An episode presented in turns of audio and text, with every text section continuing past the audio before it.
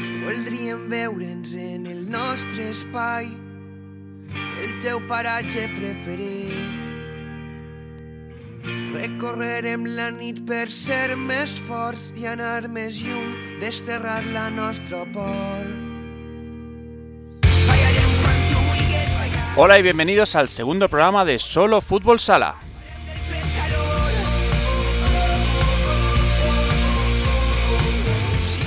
Sí, hemos llegado al segundo programa. Eh, parecía que era muy difícil, pero estamos aquí con otro programa para hablar de fútbol sala valenciano, de fútbol sala regional valenciano. Y bueno, un pequeño resumen de la semana eh, por mi parte ha sido que lanzamos el podcast el pasado miércoles y la verdad es que ha tenido muy buena acogida, tenemos muchas escuchas, sé que es el primer programa, que nuevamente más escuchas, pero agradezco a todo el mundo que ha querido escuchar este, este programa, que me ha mandado mensajes de oye muy bien, eh, lo agradezco. También agradezco las críticas, las, las constructivas y las no constructivas, porque bueno, intentaré mejorar todos estos problemas que tuvimos la primera semana. El primero, pues los problemas técnicos que hicieron que la tertulia no pudiese salir adelante. Hoy tendremos la tertulia con Vicente Calafat y Alberto Argüello. Eh, más cosas que me ha ido diciendo la gente. Eh, que parecía que estaba leyendo. Pues sí, estaba leyendo. Pero nada, hoy ya no tengo un guion, un guion preparado que vaya a estar leyendo, así que espero que me reconozcáis un poquito mejor mi voz, que tengo un amigo que me decía que no era yo, no era mi voz. Así que espero que hoy me reconozcáis un poquito mejor en mi, en, mi forma de hablar. Y hoy hablaremos de entrenadores. De entrenadores de muchas clases y muchos tipos de, de, hablar de entrenadores. Tendremos como entrevista a Ricardo Íñiguez, el vocal de fútbol sala del comité de entrenadores. Le preguntaremos por titulaciones, por, por formación. Eh, eso será al final del programa. Antes hablaremos con los entrenadores de tercera división que nos van a presentar sus plantillas y expectativas. Eh, seguiremos en el subgrupo A. Y hablaremos con un entrenador, un coordinador, que nos va a servir para, para que los problemas que estamos teniendo el resto de clubes, todos los clubes creo, para encontrar un sitio donde jugar, donde entrenar, se vea reflejado en, en el club que os vamos a presentar. Eh, no quiero que esto sirva como contar la historia de, los problemas que tiene el Club Deportivo Santa Ana. Eh, creo que quiero que sirva como ejemplo de lo que nos está pasando a todo el mundo.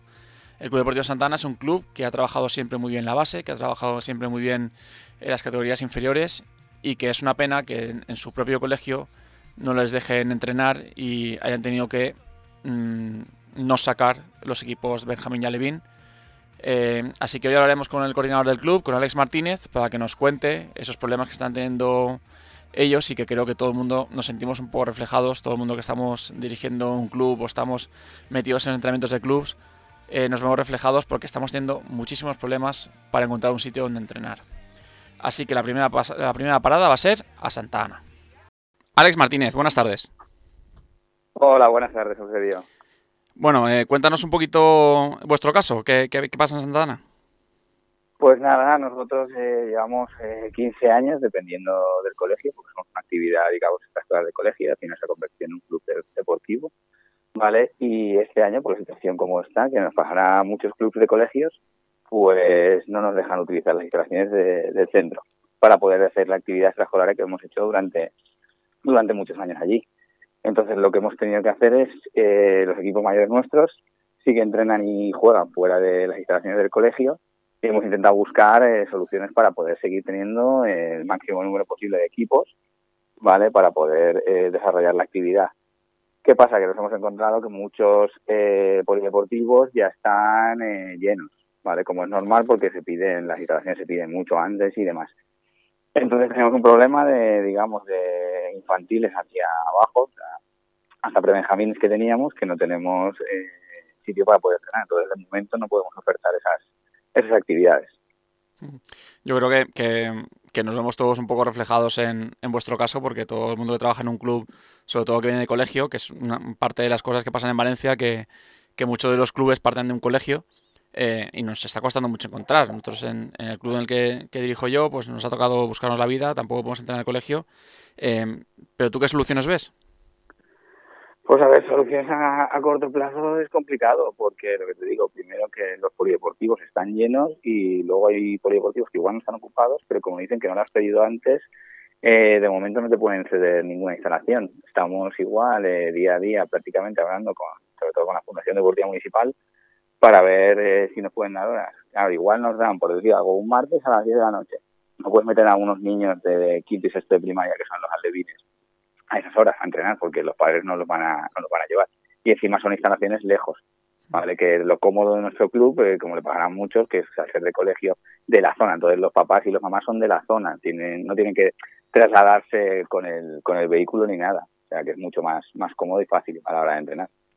Claro, esto supone una obviedad, pero que luego nos pasa, lo pensamos todos, que, que al final todos estos niños que no van a poder entrenar Benjamín y Levin van a acabar yéndose a otro deporte, en caso, este caso el fútbol, que no tienen tantos problemas porque es un espacio abierto y, y normalmente no tienen tantos problemas. Claro, a ver, eh, nosotros, o sea, es una experiencia que constantemente, todos los que llevamos en el mundo del fútbol hace muchos años, nos pasa que el fútbol pues nos, nos, nos, pega muy fuerte y este año pues, puede ser más aún. Que lo que dices fácil es llevarlos al fútbol, que es un espacio abierto, en que va a haber contacto igual, ¿vale? Pero nosotros pues hay muchos clubes que juegan en pabellón, es un espacio cerrado y demás. Entonces, no lo sé ahora mismo la solución que podemos darles y a través de todos los clubes, eh, no sé, se puede hablar con federación, a ver si puede intentar ayudarnos a buscar algún alguna solución, algún sitio o no, no sé, ahora mismo estamos un poco bloqueados. Ya, es que ya digo que, que buscar instalaciones en Valencia no es fácil porque hay pocas y las pocas que hay somos muchos deportes los que los que buscamos esas instalaciones y, que tenemos derecho a utilizarlos, porque porque voleibol no y, nosotros sí o al revés. Entonces es, muy complicado ahora mismo encontrar, ahora mismo no, siempre encontrar instalación. Eh, Alex, ¿por, por, qué, por qué en, el, en, los colegios está, está, es tan mal visto el deporte? Porque, porque estamos viendo que se hacen otras actividades, pero, pero quizá el deporte es lo que enseguida es lo primero que se rechaza. Sí, porque primero, porque un deporte como el nuestro, pues eh, hay contacto entre, entre digamos, los jugadores o los, niños que están practicando el deporte, que en un deporte individual igual no, pero o en otra actividad individual no, pero el nuestro sí. Eh, luego también depende de la peculiaridad de cada centro, porque, por ejemplo, el nuestro es un centro religioso, ¿vale? Y se adaptan mucho a lo que está diciendo Consellería. Consellería dice que tiene que haber eh, digamos, en deportes de contacto y que se arrimen a un medio. Luego el tema de las aulas burbujas, ¿vale? Que también está hasta cuarto hasta sexto de primaria, depende de los centros, está con el tema de las aulas burbujas, entonces no se pueden juntar niños de que no sean de la, de la misma aula, entonces eh, es complicado, es muy complicado. Ahí presentando un protocolo, que nosotros hicimos un protocolo a principio de temporada, ¿vale? Que, digamos, con el que el vocero que hizo el Consejo Superior de Deportes, con el de Federación, y eh, hicimos nosotros uno, como han hecho la gran mayoría de clubes de colegios, que lo que dice la peculiaridad de Valencia es que muchos somos de colegios y dependemos de eso. Entonces, pues eso, hay colegios que sí han aceptado y que están entrenando y hay otros que, como le pasa al mío, que, hay, que no se puede. también, también, te digo que, que, el problema va a llegar, ahora está llegando con los amistosos, pero va a llegar luego en competición, que hay muchos colegios, muchos institutos que no tienen un protocolo de actuación COVID, tienen un plan de contingencia. Y eso Federación, no sé si lo ha pensado, si lo ha visto, porque claro, ahora te están pidiendo, para hacer un amistoso te piden un protocolo, pero claro, hay muchos, muchas instalaciones, muchos colegios que no, no tienen un protocolo porque no son una instalación, es un colegio. Entonces todo se complica aún más. Eh, Alex, ¿crees que podréis recuperar todo, si acabáis no sacando los equipos, todo lo que habéis perdido esta campaña? Eh, complicado, muy muy difícil porque nos ha costado mucho, eh, muchos años, ¿vale? Porque al final, lo que digo, nosotros somos un club de colegio, el 95%, 95% de nuestra base son niños del colegio y si no se van a otro deporte y nosotros, por ejemplo, cada año estamos, que digamos, con el tema del femenino más aún, este año vamos a tener cuatro equipos femeninos y de momento solo vamos a poder sacar dos porque los dos de base nos va a ser de momento imposible. Entonces, eh, si, si, si, es, si no funcionan todos los equipos como no van a ver este año, ¿vale? Si tenemos solo los mayores, luego el año que viene, si una no se va a lo que dices, a fútbol, a baloncesto o a cualquier otro deporte, luego recuperarlo es muy difícil. Claro, es que yo creo que esto va a ser un palo muy gordo para los clubes de base, que a lo mejor los clubes de élite no notan tanto, lo notarán por ingresos económicos, etcétera, pero, pero los clubes de base lo que vamos a notar es un descenso de niños que ya veremos cuántos clubes sobreviven a, esto sin, sin entrar en, caída absoluta. Bueno, Alex, pues nada, muchas gracias por haber estado, haber estado con nosotros y contar vuestro caso. Eh, como te digo, yo creo que hay muchos clubes de clubes o, mismo colegios, porque juegos deportivos municipales que se basan en clubes, pues la mayoría de, colegios están, están como, como vosotros. Creo que muchos nos, nos sentiremos eh, un poco en el espejo vuestro y espero que haya una solución pronto porque, porque si no el fútbol sala en Valencia va a tenerlo muy complicado. Pues sí, espero que, como tú dices, que al final haya solución pronto y pues entre todos podamos intentar ayudarnos unos a otros y que será bueno para, para nuestro deporte. Bueno, Alex, muchas gracias y, encantado de, de haberte tenido en Fútbol Sala. Nada, gracias a vosotros y muchas gracias por la iniciativa.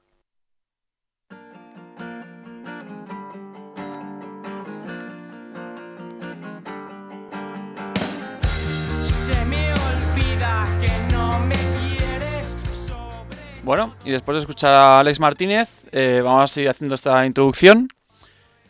Eh, primero, las formas de contacto con, nosotros. Eh, redacción arroba solofutbolsala.com es el correo electrónico de contacto.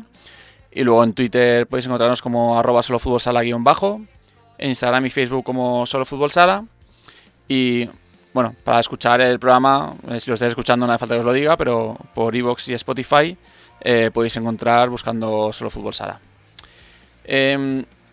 hoy, como introducción, os voy a decir que em, ya me salté otro día las normas que yo mismo me puse. Pues hoy voy a hacer lo mismo y vamos a hablar un poquito sobre fútbol sala en Inglaterra.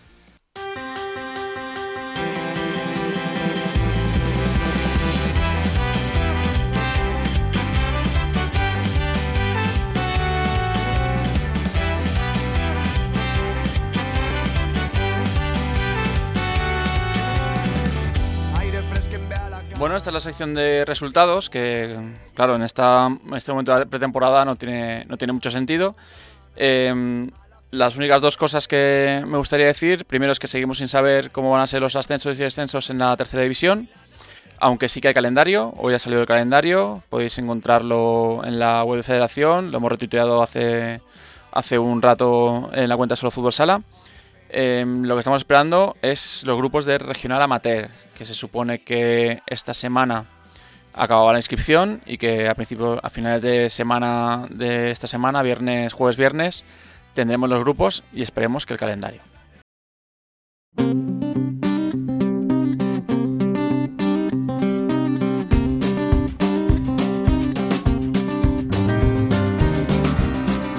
Hoy inauguramos una nueva sección del programa eh, en el que los protagonistas, los protagonistas vais a ser vosotros. Eh, vamos a pedir que durante la semana nos mandéis las preguntas que os inquietan o las impresiones que queráis, que queráis transmitirnos. Siempre desde el respeto, por favor. Las que tengan alguna falta de respeto, por supuesto, no las, no las meteremos en el programa. Pero si tenéis alguna duda, alguna pregunta o alguna inquietud, eh, estaremos encantados de, de escucharla. Hoy, para comenzar, tenemos esta pregunta. ¿Qué tal, Eusebio? Eh, bueno, mi nombre es Jorge García y bueno, darte la enhorabuena por la iniciativa y, por este programa que, nos mantiene a todos informados. Y bueno, aprovecho que se pueden hacer preguntas para, preguntar por, por, estos cambios de, normas que está viendo o que va a haber en el juego este año. Y bueno, si podías explicar al menos eh, las más relevantes o las que más van a, a influir en el, en el juego. Bueno, muchas gracias, un saludo y ánimo. Bueno, Jorge, pues muchas gracias por tu pregunta. Eh, no soy árbitro, pero bueno, comentarte que las dos más llamativas quizás sea la del saque hacia atrás, como, como los de fútbol, por supuesto, eh, y la segunda, el pitido final, que lo decidirá la mesa y no el árbitro como hasta ahora. De todas formas, ya os digo que la semana que viene eh, tenemos previsto la participación de alguien del colegio de árbitros, si ellos quieren, que cuesta un poquito que los árbitros comuniquen un poquito este tipo de cosas. Pero bueno, alguien de colegio de árbitros que nos explique el cambio de normativa para que todo el mundo lo tenga claro, porque aunque sean tres o cuatro cambios, creo que vale la pena que lo explique, que lo explique un árbitro. Hoy, esta semana, solo hemos tenido una pregunta, es la primera vez que lo hacemos. Esperemos, esperamos vuestras preguntas en el correo electrónico de, del podcast. Recordemos, redacción arroba. Every time I see you in the world, you always step to my girl.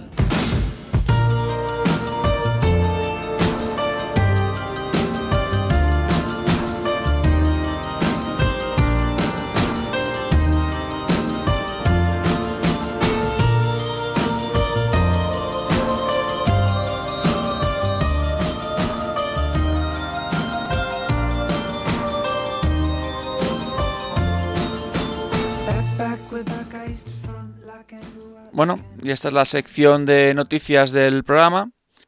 Como he dicho al principio, vamos a hablar de fútbol sala inglés. Y vosotros me diréis por qué hablamos de fútbol sala inglés en un programa de fútbol sala regional valenciano. Pues simplemente porque lo que le está pasando en Inglaterra, básicamente que la Federación Inglesa ha decidido no dar ni un solo céntimo de libra al fútbol sala inglés, eh, es algo que nos parece una locura, que nos parece que la Federación se ha vuelto loca pero es algo que tenemos que tener en cuenta que puede pasarnos a cualquier federación en cualquier momento. Así que he querido hablar con un jugador valenciano que está, que está en Inglaterra desde hace bastantes años. Se llama Alex García y Garza. En, la comunidad valenciana jugó en Mislata, en tercera división, etc. Eh, esta última temporada estado jugando en el Bolton Futsal y esto es lo que nos cuenta sobre el problema del fútbol sala inglés.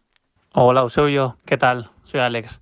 Aquí un saludo desde, desde Birmingham, un placer estar con, todos vosotros en este nuevo formato que os habéis animado a hacer en este en este en esta actualidad ¿no? con los podcasts y, y sí eh, la verdad que estoy bastante bueno estamos bastante agradecidos de que me hayas hecho partícipe de vuestro programa y me des la oportunidad de hablar un poco de la situación que, está aquí ocurriendo en, en Inglaterra pues básicamente lo que ha sucedido es que la, federación o la FA eh, ha cogido un poco el, tema del COVID, el coronavirus, como excusa para decidir no, no seguir invirtiendo ni una sola libra más de aquí al futuro, bueno, en, en, los próximos años, en el fútbol sala inglés. Eh, como te podrás imaginar, claro, me preguntabas qué, supone esto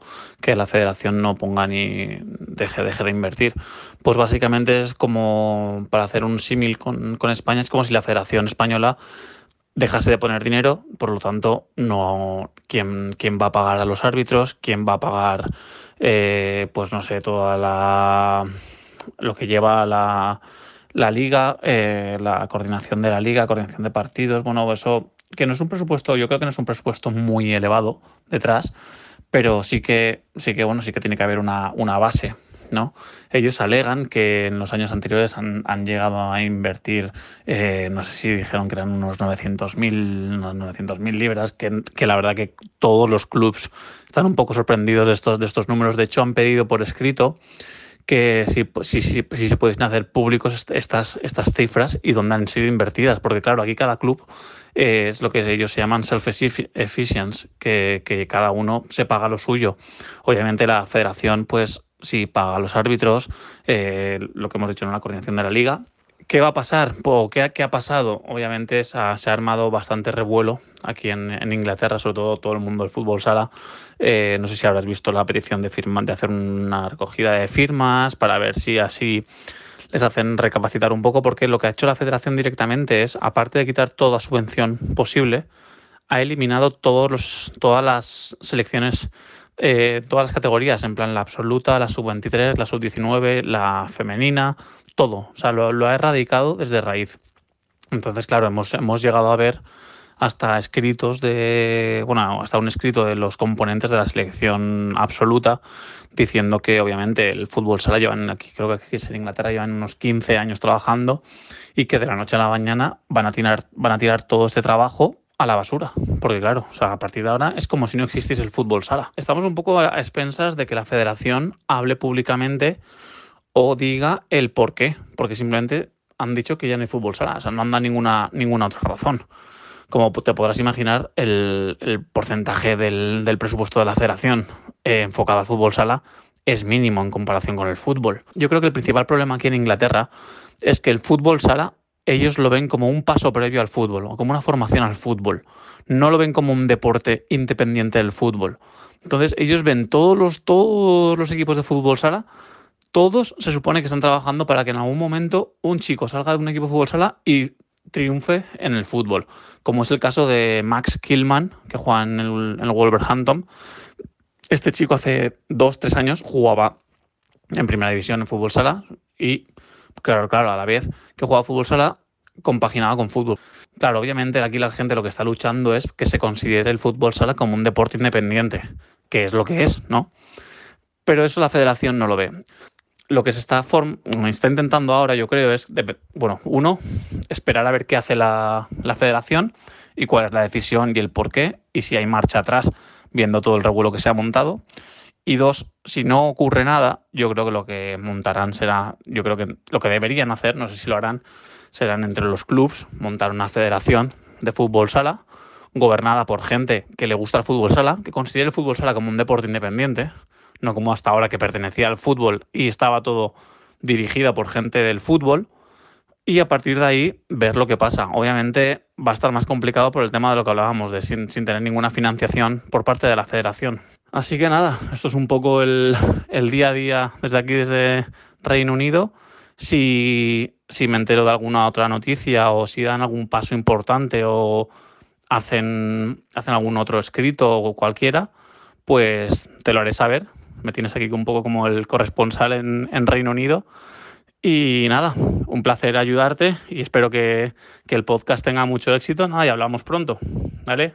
Un saludo. Bueno, la pasada semana hablamos que Federación Española había decidido que no hubiera competiciones de selecciones autonómicas.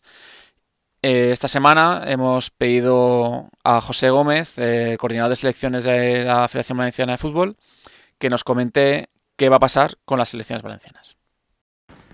Hola Eusebio, eh, antes de nada quería darle enhorabuena a todo el colectivo que forma Solo Fútbol Sala por esta iniciativa que en estos tiempos que corren pues agradece que surjan y por otro lado pues dar un altavoz al fútbol sala masculino y femenino de la provincia de Valencia. Así que os deseo una buena temporada. Al respecto al área de selecciones, pues bueno, ya he sabido que la Real Federación Española de Fútbol ha suspendido los campeonatos de España de selecciones para la temporada 2021 pero sí que deja una puerta abierta para poder realizarlos al final de la temporada. Así que es por ello que en nuestra parcela tenemos que reorganizarnos y adaptarnos a, esta situación actual pues para dar eh, otros servicios a, los clubes. Eh, el área de selecciones tiene dos vertientes, una más competitiva enfocada a la preparación de los campeonatos de España. Eh, y otra más social orientada a establecer una cercanía con los clubes, pues, eh, con el hecho de la realización de las convocatorias, entrenamientos y demás acciones que podemos organizar durante el año, también como clinics o mm, campos, cursos formativos. Eh, está claro que este año por el COVID pues, se van a ver mermadas ambas vertientes, pero desde este área queremos, seguiremos y queremos seguir realizando nuestra labor. Será un ritmo más pausado pero con la vista puesta en que se puedan reactivar en función de la situación sanitaria y siempre cumpliendo con el protocolo que haya en vigor. Por tanto, tenemos que esperar, a, que, a que comiencen las competiciones y por nuestra parte eh, ya estamos trabajando con diferentes escenarios y planes de trabajo con muchas ganas e ilusión para poder afrontar el futuro. Así que espero que en, un par de semanas, tres, podamos eh, daros más información al respecto. Muchas gracias y hasta luego. Bueno, y tras esta noticia sobre las elecciones autonómicas valencianas, eh, comentaros que el próximo miércoles la Federación Valenciana de Fútbol tiene prevista una reunión formato telemático, formato Zoom, con los equipos de eh, amateur senior, ya sea regional preferente, primera y segunda regional, para comentar el inicio de la competición y cómo va a ser esta, esta temporada típica y ver cómo lo, cómo lo van a gestionar. El miércoles es la reunión, la semana que viene os contaremos cosas.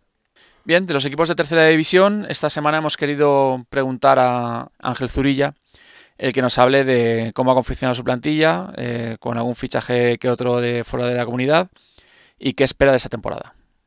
Hola, buenos días a todos y a todas. Eh, primero presentarme, soy Ángel Zurilla, entrenador de Fuensanta Hispanic, de tercera división. Y nada, en segundo lugar, darle las gracias a Eusebio por invitarme al segundo programa y desearle toda la suerte del mundo en esta nueva andadura que hace ya tiempo que echábamos de menos a solo fútbol sala, por lo menos gente como yo que estábamos muy enganchados antiguamente a ver los resultados y a la gran labor que hacían, pues eso, desearos mucha suerte en esta nueva etapa y que funcione todo muy bien. Nada, ahora pues a ver respecto a la plantilla, pues comentar que hemos hecho pocas incorporaciones, la verdad es que hemos contado con gente de la casa, tenemos un filial y pues intentamos subir gente al primer equipo y que tengan la oportunidad de que el trabajo que realizan con el filial pues se vea reflejado en el futuro en poder subir con nosotros y hemos hecho tres incorporaciones del filial. Hemos también fichado a un jugador de fuera, a, a Panadero, que la verdad que estamos muy contentos con su trabajo y esperamos que nos pueda aportar grandes cosas. Y nada, y con ganas pues de recuperar a algunos lesionados que el año pasado pues no tuvimos la oportunidad de contar con ellos porque las lesiones fueron de larga duración y nada, con un poco de suerte, pues a ver si este año están con nosotros y hacemos una plantilla compensada. Tenemos un par de cositas más pendientes, a ver si las cerramos o no las cerramos, pero bueno, eh, poquito a poco y con tranquilidad. Pero vamos, en principio contentos con la plantilla que tenemos, esperamos ser competitivos y poder, y poder hacer una liga interesante. Y nada, luego, luego, respecto a las expectativas de la temporada, pues nada, la verdad es que el grupo es muy complicado, la verdad es que bueno, en sí la categoría es muy complicada, creo que hay mucha igualdad entre todos los equipos como se demostró el año pasado y al final es muy fácil o muy difícil perder en cualquier cancha. Entonces, pues nada, el objetivo prioritario es salvarnos, conseguir la permanencia y una vez consigamos la permanencia, pues mirar hacia arriba, siempre con ambición y con ganas de estar arriba, pero vamos, hay que ser realistas y, luchar por salvarse y mantener la categoría, que es el objetivo del club, y una vez tengamos el objetivo cumplido, pues, pues si podemos luchar por estar más arriba, pues, pues mejor. Pues nada, chicos, muchas gracias a todos. Gracias, Eusebio, otra vez por la oportunidad de hablar en el programa. Y nada, suerte a todos en la liga. Esperemos que el virus nos deje jugar y que disfrutemos todo de lo que nos gusta el fútbol sala. Un abrazo a todos. Bueno, ahora hablamos con Luis Manjón, entrenador del Cuadre de Poblet Fútbol Sala, que nos va a contar cómo ve su plantilla eh, antes del inicio de competición en este grupo que algunos han dicho que es muy igualado, pero que creo que Luis no está muy de acuerdo. Hola Eusebio y todos los amigos de, de este deporte nuestro, del fútbol sala. Nada, me alegré mucho de escuchar a Richie el otro día y de escucharte ahí también, esos dos locos del fútbol sala que organizabais pues esos partidos donde hacíamos una selección, bueno, se hacía una selección y había entrenadores que iban y tal, y jugadores, y yo proporcionaba los trofeos y tal, y bueno, yo qué sé. Me alegré mucho de escucharos, tío, a los dos. Hace tiempo que no veo a Richie, a ti sí que te veo más a menudo, pero a Richie hace tiempo que no lo veo. Nada, comentamos un poquito de esta tercera división, donde vuelvo a ser el entrenador del, del Cuar Fútbol Sala y donde volvemos a tener una, una competición complicada como siempre. Pues nosotros nos nutrimos de jugadores que prácticamente no habían jugado en tercera división y los hemos hecho jugadores de tercera división, pues eso, pues jugando en tercera división. La verdad es que cuesta mucho esto de, enseñar y de enseñar y de enseñar y, y sacar pocos frutos porque al final, fíjate, el primer año casi descendimos, este segundo año ha ido un poquito mejor y esperemos que este tercer año pues vaya otro poquito mejor, cada cosa lo que sea. Lo del tema de los grupos, pues lo de siempre. He escuchado en tu primer programa que tanto los tres equipos que quedaron primeros pues están encantados con el grupo. Yo lo veo como un grupo de la muerte. Sí, sí, ya sé, no, nunca harían un grupo a gusto de todos, lo tengo claro. Pero creo que este grupo es de la muerte y el otro lo veo un poquito más tranquilito. He comentado con entrenadores de, tercera también y opinamos lo mismo. Lo que pasa es que no sé por qué estos tres opinan diferente, porque se van a estar pegando para poder entrar, en poder jugar para ascender. Pero bueno, cada uno en nuestras ligas y en nuestras nuestros equipos tenemos unas pretensiones. La pretensión del World Fútbol Sala es como desde que empezamos, mantener la categoría, mejorar poco a poco cada día y seguir trabajando. la verdad es que hemos hecho dos fichajes. Eh, Tobal, que es un viejo conocido de todo el mundo del fútbol sala, porque creo que ha jugado en todos los equipos, ha jugado en el Valencia, ha jugado en un mogollón de equipos y tal por la comunidad valenciana. Y luego Carles, que es un jugador que viene de Salesianos también, que como sabéis Salesianos este año no participa, se ha ido a preferente. Pues viene Carles y viene Tobal, que estaban los dos juntos el año pasado. Luego trabajando con la base pues tenemos un filial y ese filial pues hay dos tres jugadores que han pasado de juveniles y, y son primer año de senior que están trabajando con nosotros, están trabajando muy bien, cada cosa lo que sea y quitando el puesto a muchos jugadores de, que ya estaban ahí si hace falta porque los tíos trabajan como el que más. Hace mucho tiempo que no ves a, a gente de, que le gusta el fútbol sala trabajar así porque la juventud hoy en día, pues la verdad es que no trabajan como nosotros cuando entrenábamos y jugábamos, ¿verdad, Eusebio? bueno, pues eso, eh, expectativas ya las hemos comentado, los fichajes también y nada, y a ver si esta pandemia pues nos deja acabar esta liga y nos deja trabajar bien y, que no suspendamos muchos partidos por culpa de positivos y cosas raras y tal. Pues nada, un abrazo a todos los amigos de Fútbol Sala. Richie, un abrazo que aunque no estás ahí seguro que estás escuchando. Y Pablo, que también hace tiempo que no te veo. Y gracias Eusebio por todo. Un abrazo a todos. Bien, se nota que Luis ha sido entrenador mío y que, y que me tiene confianza, porque, porque yo sé que me esforzaba, que me hacía entrenar mucho cuando jugaba con él. Bueno, tras estas noticias, vamos a pasar a la tertulia.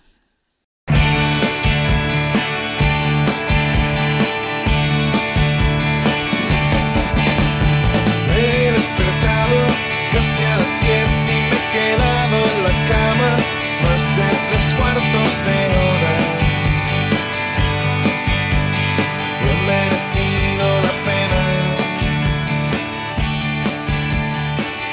Bien, esta semana comenzamos con la sección de la tertulia. Eh, la semana pasada fue imposible por un asunto técnico, básicamente que mi, la mesa y yo no, no congeniábamos, pero espero que esta semana escuchéis bien a mis dos invitados de hoy. Para mí es una sección muy importante porque creo que es algo que no se ha hecho nunca en fútbol sala valenciano, que es hablar y que la gente te escuche. Porque en los almuerzos, en las comidas, todo el mundo raja, pero, pero luego en público cuesta un poco más.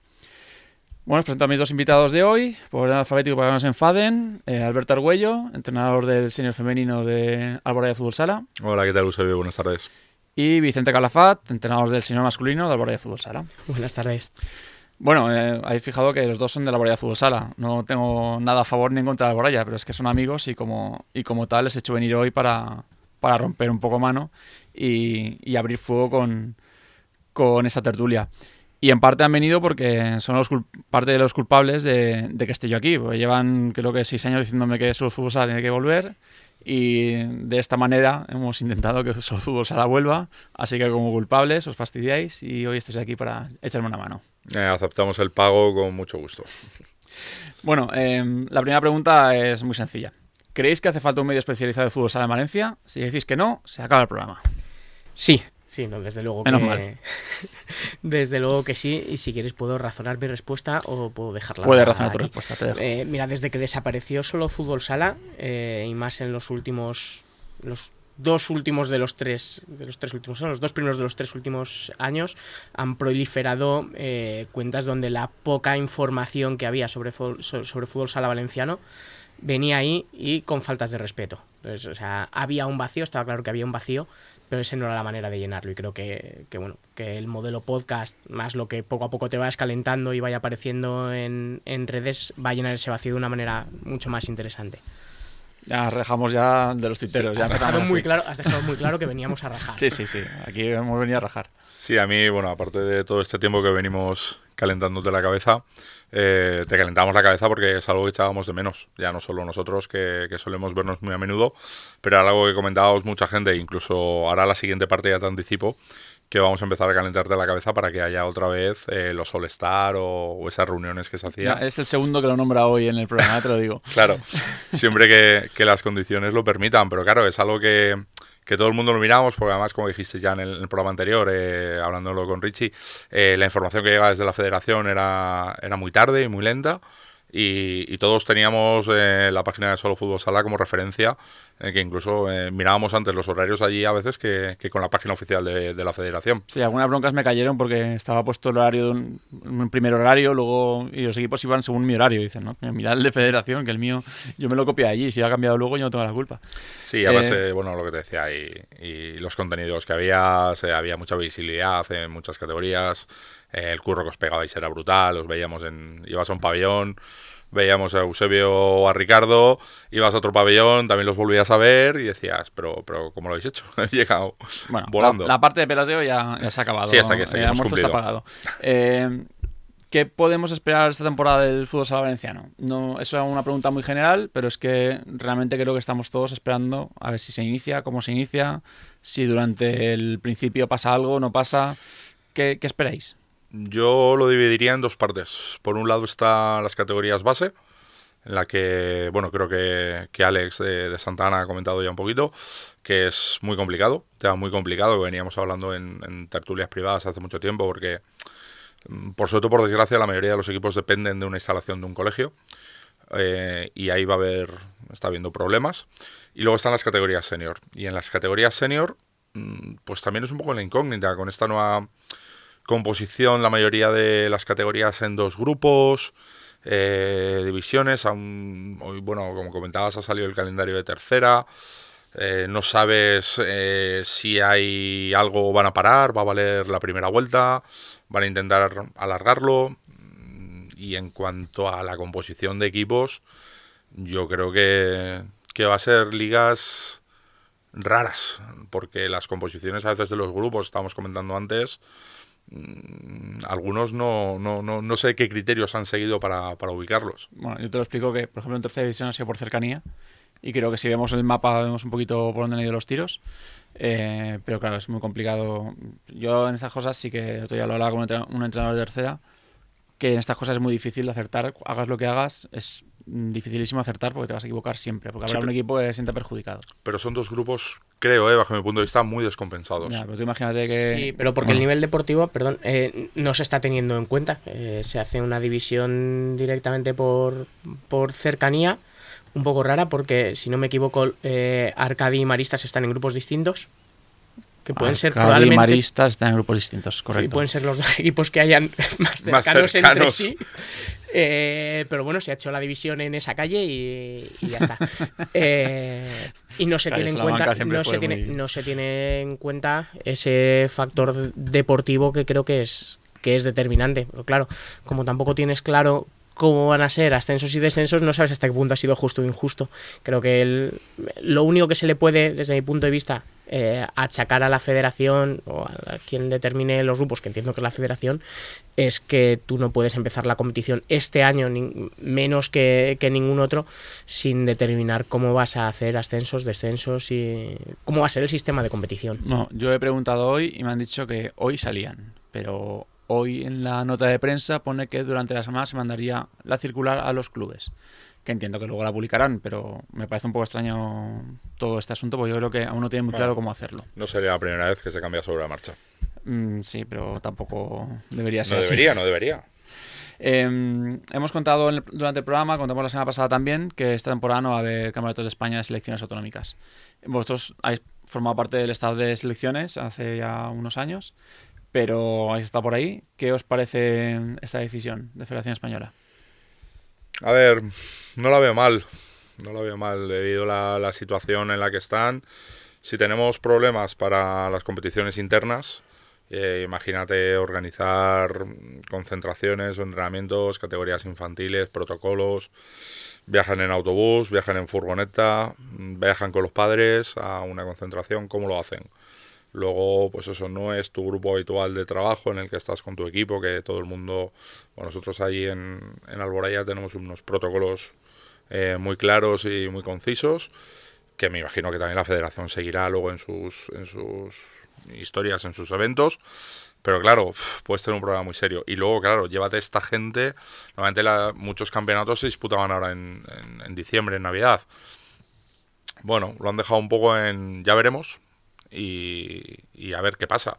Yo me imagino que sí, no sé, bueno, no, no he escuchado al final a, a José hoy, no lo he podido escuchar, me imagino que estarán planteándose alguna opción. Yo aporto desde aquí, si quieren, alguna historia un poquito más adelante, eh, algo que vengo reivindicando hace mucho, mucho tiempo, que es eh, un campeonato provincial, o sea, interprovincial, eh, que en otras comunidades autónomas lo organizan, les funciona muy bien, como una vista previa de, jugadores y jugadoras, y, se puede organizar algo entre, entre las tres provincias, pero bueno. Bueno, yo creo que, que al final era la única solución vamos a entrecomillar solución porque, porque sigue siendo un stand-by eh, posible. Ahora mismo no se puede, no, no creo que sea razonable con la situación que tenemos en este momento por tema sanitario y por tema fechas de las, como ha dicho Alberto, de las competiciones de cada territorial, era, era desde mi punto de vista muy poco razonable el, el meter los campeonatos tal y como los conocíamos. Me parece bien que, lo mantengan en stand-by. Veremos eh, una vez llegue el, verano o el final de la primavera cuál es la situación, si ha podido ir todo bien, si todas las territoriales han acabado en tiempo y, forma y, si se puede hacer adelante, porque evidentemente es una pena que, que los jugadores pierdan esa, esa posibilidad que es muy bonita pero, pero ahora mismo me parece lo más razonable. Y no soy una persona sospechosa de no ser crítico con, con federaciones y estamentos varios, pero creo que, que ahora mismo era, era lo que estaban abocados. Bueno, yo creo que al final de esta temporada vamos a tener que asumir que muchas cosas que consideramos normales y que y habituales, vamos a tener que tener claro que no, no se van a poder hacer por, por pura seguridad. Em, entre ellas, hemos estado hablando con Alex Martínez al principio del programa, no habéis podido escucharlo, que habéis llegado, habéis llegado ahora. Em, los problemas que están teniendo los clubes para entrenar y competir, sobre todo en la ciudad de Valencia, porque por suerte o por desgracia la ciudad de Valencia está basada en, clubes de colegios. Entonces ni hay muchos clubes federados que no tienen esa, esa posibilidad y desde luego muchos clubes de juegos deportivos municipales que no son clubes, que son AMPAs, que son colegios, que están teniendo problemas para, para entrenar. Lo mismo que os he dicho antes, eh, los dos habéis estado a tira de años entrenando escolar y entrenando en colegios. Y seguimos. Eh, y, seguís, uno de vosotros sigue. Eh, entonces, eh, ¿cómo, veis, ¿cómo veis el asunto? ¿Qué, ¿Qué, pensáis que va a perder el fútbol sala valenciano con, con este problema? Dice Alberto que el que sigue es él. mucho, mucho. Yo creo que mucho. A ver, yo entiendo la, la situación. puedo, puedo entender la, la situación de muchos colegios que yo creo que más que nada tienen eh, cierto miedo a que les pueda caer algún tipo de reprimenda o, algún... No, no, creo que vía tribunales ni denuncia, pero sí algún tipo de reproche de que algún, algún niño o alguna niña eh, se ha contagiado por estar jugando a fútbol sala. Mm, yo creo que la actividad es lo bastante segura y tiene bastantes protocolos de no utilización de vestuarios, no compartir botellas, no compartir petos, como para que no se produzcan casos, porque además la mayoría de los chicos que compiten en, juegos deportivos o en categorías base eh, de federación son gente que comparte, comparte colegio, comparte día a día, comparte aula, comparte comedor, comparte todo. Y, no creo que teniendo las, las precauciones necesarias eh, vaya a pasar nada. Bueno, vaya a pasar nada. Algún caso, evidentemente, estamos abocados a que ocurra. Eh, lo más fácil es, muchos de los casos, yo es que aprendí hace mucho tiempo que, los directores de colegios tienen una palabra tatuada a fuego que es responsabilidad. Entonces no quieren ningún tipo de cosa que, altere el, normal devenir de, del día a día. Entonces no, no quieren tener follones. ¿Cómo evito los follones? Elimino la actividad. Eso supone dejar fuera de las actividades a un montón de niños. Eh, yo voy a poner un caso concreto y yo estoy en un sitio en el que hay eh, un club y el colegio. Eh, la gente del club puede estar haciendo la actividad, eh, ya sea fútbol o baloncesto, y sin embargo, los del colegio, que son una extraescolar, no pueden hacer la actividad. El colegio está esperando y parece ser que, si todo va bien empezaremos ahora en octubre a trabajar. Pero claro, porque unos sí, otros no. Te lo explico muy sencillo yo si quieres. Porque la, responsabilidad, como tú decías, del club será sobre el presidente del club y sobre la junta directiva del club y la responsabilidad de la extraescolar será sobre el director. Como tú has dicho, el director no va a querer mojarse y en cierta manera lo entiendo porque ahora mismo no sabemos cómo va a seguir la, la pandemia y claro, es un riesgo para, para la dirección de los colegios y vamos, yo desde cierto punto lo entiendo. No comparto, pero lo entiendo. Vicente. Eh, tengo poco que añadir a lo que dice, a lo que habéis dicho vosotros. Lo que sí que quiero es una, una reflexión y es que esto deja muy a las claras eh, lo que era un problema que se soslayaba durante los últimos, o sea, durante décadas probablemente, y es que la promoción del deporte de base, eh, los las eh, instituciones, las administraciones, la tienen muy delegada y muy dejada de la mano de los eh, colegios, eh, eh, bien en- a nivel clubes, bien a nivel eh, deporte escolar, ¿no? Es de, bueno, como están esas instalaciones ahí que ellos las ponen por su propio interés, yo puedo evitarme el disponer de, de instalaciones y ponerlas al alcance de la población. Y creo que ahora en este caso se va a ver que eso es, es un problema. Sí, pero yo creo que el año pasado ya salió una normativa en la que obligaba a los centros educativos a ceder las instalaciones a las entidades deportivas de, de la zona. Lo que pasa es que mm, conozco casos que iban con esa normativa a los centros educativos y era como si llevaras un papel en blanco. No, no te hacían caso, no... Yo te cuento, te cuento nuestro caso simplemente. Nosotros esa normativa la conocemos. Fuimos a, a la directiva del colegio y nos dijo que el consejo escolar decía que no, eh, era que no. Entonces, al final es meterte el consejo escolar y el- la dirección del centro. eh, si el ayunta- Judicializarlo. no, es, el ayuntamiento le va- no se va a meter con eso. Porque si el ayuntamiento dice que sea, el ayuntamiento sabe que el consejo escolar ha dicho que no, no va a ponerse a querellarse contra un colegio público. Es que la normativa que salió no, no solo era referente al deporte, sino en plan de agrupaciones musicales que podían utilizar instalaciones del colegio para, para, para ensayar. Sí, pero si el Eh, consejo escolar dice que no, eh, el colegio dice que no y el ayuntamiento no se mete a, a hacer nada. Si el consejo escolar dice que no, por, por ejemplo, entonces el claustro ha dicho que no, eh, el ayuntamiento no va a ir contra sus propios empleados eh, y el ayuntamiento dice, pues si ha dicho que no, lo siento. Sí, pero es que en teoría ahí el, el poder superior lo tiene Consellería. Una cosa es que tengas el poder superior, otra cosa es que quieras Que meterte en ese jaleo. Porque ese es un jaleo y es meterte contra, contra tus propios empleados y, y tener enfadado a mucha gente en una cosa que ni les va ni les viene, entre comillas. Bueno, eh, hemos hablado sobre el fútbol sala inglés, que sé que no, no os compete nada, pero yo creo que la, enseñanza que sacamos de todo esto es que la Federación Inglesa ha decidido dejar de apostar por el fútbol sala. Eh, ahora mismo en España tenemos una guerra enorme entre Federación Española y Liga Nacional.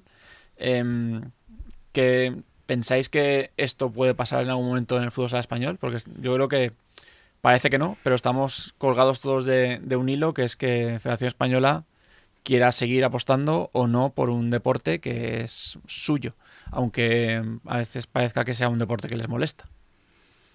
Buah, ¿por dónde empezamos? Eso tenemos unos 25 segundos para hablar sobre esto. Pues tenemos una espada de Damocles eh, muy seria encima de la cabeza. Eh, parece ser por lo que si excavas un poquito hay mucha guerra interna que viene de hace muchos años atrás de, peleas de dirigentes cuando estaban en un cargo y en otro que se están pasando factura y que al final lo va a pagar el deporte que está en 40 por 20 y la pelotita. Y la vamos a acabar pagando, por desgracia.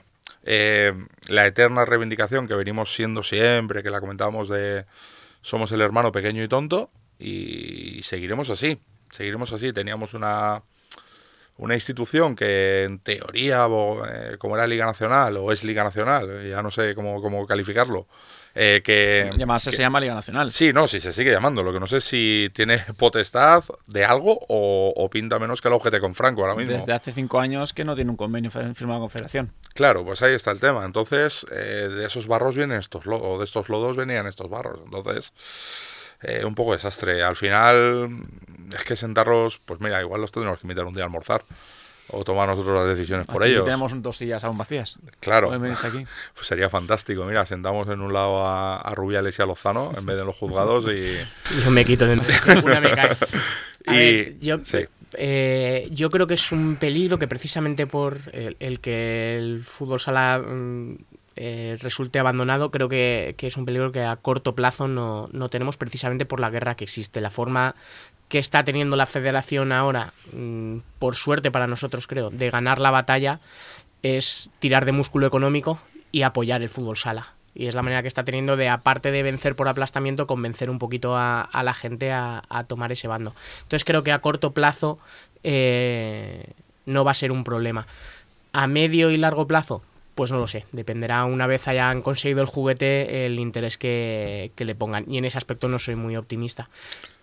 Es que el, el plan este que han lanzado, el Avanza 24, que parece la línea de, de autobuses del Alsa Mérida, está un poco basada en algo muy parecido a lo que tenían con el fútbol femenino y muy buenos resultados al final no estaba dando. Y lo, lo del músculo financiero sí, pero al final la, la- las cantidades que se oyen barajando mm, eran inferiores incluso a las que se manejaban en, en Liga Nacional. Entonces yo no sé, Bueno, imagino que el caballo de batalla serán los derechos audiovisuales, que por lo que he visto en el plan este, incluso hay que ceder los derechos sobre la sponsorización de las camisetas. Digo que depende un poco de, de quién cuente la noticia, de lo que leas y de quién lo leas, porque al final estos son dos bandos que quedan muy claros. Como las crónicas de los partidos. Y al final tú lees lo, lo pro Liga Nacional de Fútbol Sala y parece que todo es un- una catástrofe. Lees pro Federación Española y todo es muy bonito.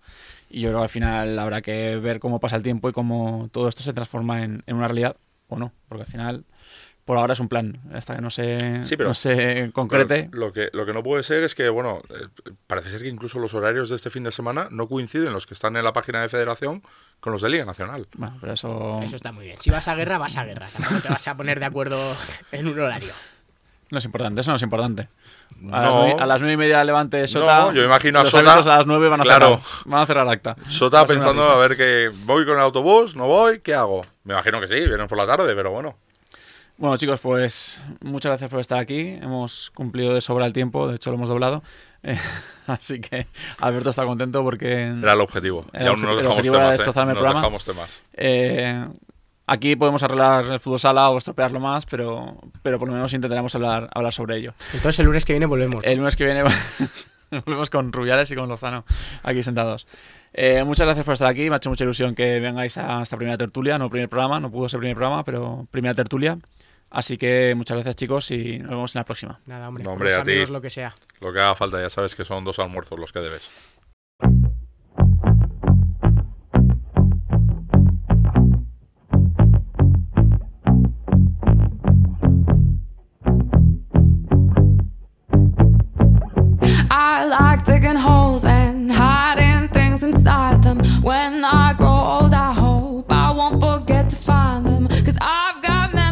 Bien, esta es la música de la entrevista. Eh, aunque hoy, mala suerte. Eh, Ricardo Íñiguez, que iba a hablar con nosotros, tiene móvil apagado o sin cobertura o estará trabajando. Así que, como el programa va largo y, y nos sobra contenido, pues la semana que viene intentaremos hablar con él eh, para que nos cuente cosas de entrenadores. Una pena porque hoy el programa iba de este tema.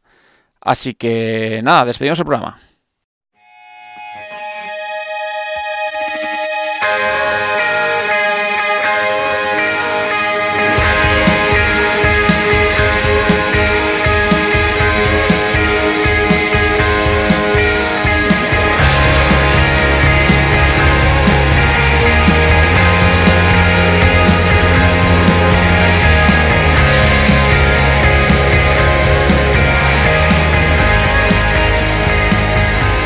Bien, pues eh, aquí llegamos a la despedida del programa y como este programa es un programa vivo, pues mira, hablábamos de que no teníamos normas reguladoras de tercera división y durante el programa me han llegado.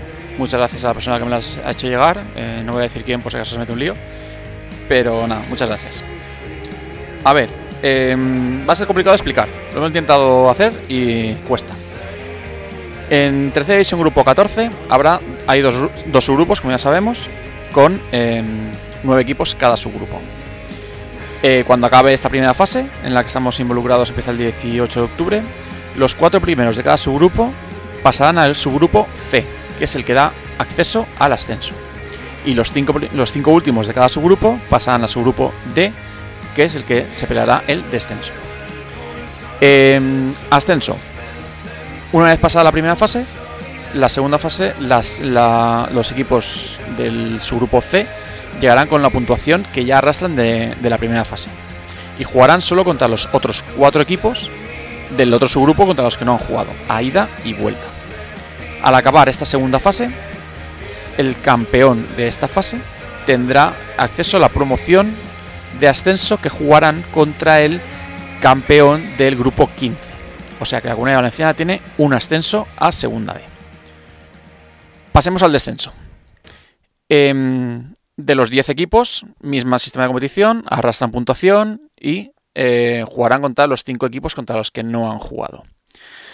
De estos 10 equipos, descenderán 4, 4, descenderán automáticamente. Pero hay una variante, que es qué pasa si hay un descenso de segunda B, en este caso sería Segorbe. Y como esto es muy complicado de explicar, os lo voy a leer. Si ningún equipo de segunda división B, o sea Segorbe, descendiera al grupo 14, el equipo clasificado en la posición sexta de su grupo D deberá jugar la fase de promoción contra el equipo ganador del playoff de ascenso a tercera división que jugarán los equipos eh, clasificados en segunda posición de los grupos 1 y 2 de regional preferente. El equipo ganador de esta fase de promoción participará en la temporada 21-22 en tercera división, grupo 14. ¿Qué sacamos de esto? Primero, que los grupos de preferente 1 y 2 tendrán un ascenso directo, los primeros ascenderán directamente, y que por lo visto los segundos jugarán una fase de promoción que luego tendremos que ver si juegan o no contra el sexto clasificado de la fase eh, del grupo, su grupo D de tercera. En caso de descenso del equipo de segunda división B, dicha fase de promoción no se disputará, consumándose el descenso del equipo clasificado en sexta posición en el subgrupo D. O sea, que si Segorbe desciende, el sexto clasificado de su grupo D desciende directamente, sin promoción. Y en caso de ascender un equipo de, tercera a segunda B, o sea que ese playoff de ascenso que compiten el primero del su grupo C del grupo 14 y el primero de su grupo C del grupo 15, en el caso de que lo gane el su grupo 14, eh, esta vacante la ocuparía el equipo que perdió la eliminatoria de la fase de promoción. Bueno, eh, hay varias dudas al respecto, porque claro, la fase de promoción, esa se jugaría, no se jugaría. Eh, estamos hablando de los segundos, los segundos y el sexto. es un poco complicado así en letra, entender muy bien lo que, lo que explica Federación en, la, en las normas reguladoras. Pero yo creo que nos da ya una pista de cómo va a ser la competición en tercera división. Siento haberme alargado en esta despedida, pero creo que, lo merece porque es un tema bastante interesante. Y hasta aquí el programa de Solo Fútbol Sala de hoy. Eh, segundo programa del podcast. Espero que os haya divertido, os haya entretenido. Poco a poco iremos mejorando los asuntos técnicos, poco a poco iremos aumentando en contenidos. Hoy hemos añadido la tertulia, aunque hemos tenido que decir adiós a la entrevista por hoy. Eh, pero vamos, eh, el programa al hacerlo solo una persona y hacerlo con los medios que, podemos hacerlo eh, está viva. De repente aparece, desaparece la tertulia, pero aparece una entrevista, desaparece la entrevista, pero aparece una noticia última hora que tenemos que alargar la despedida. Así que me alegro que este programa mm, sea de verdad informativo y que, y que cuente lo último que está pasando en el fútbol sala valenciano. Muchas gracias y nos vemos la próxima semana en Solo Fútbol Sala.